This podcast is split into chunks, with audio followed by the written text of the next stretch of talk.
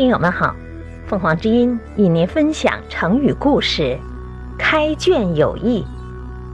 解释：开卷，打开书本，只读书；益，好处。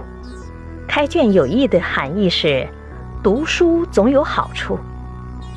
宋太宗赵光义很爱读文史一类的书籍，他把文学家李昉等人招来，要他们编一部。大型的词书，李昉等人花了七年功夫，摘录了一千六百种古籍。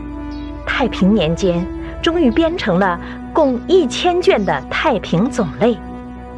太宗见了这部巨著，非常高兴，他规定自己每天必须阅读三卷。有时候由于朝政忙，他没有能按计划阅读，以后一有空，他就补读。侍臣们见宋太宗读这厚厚的书太劳神，劝他休息。太宗对他们说：“开卷有益，我不觉得疲劳啊。”这部书因为是皇帝看过的，后来就改名为《太平御览》。开卷有益，意思是读书就有好处。后人用这个成语来勉励人们勤奋读书。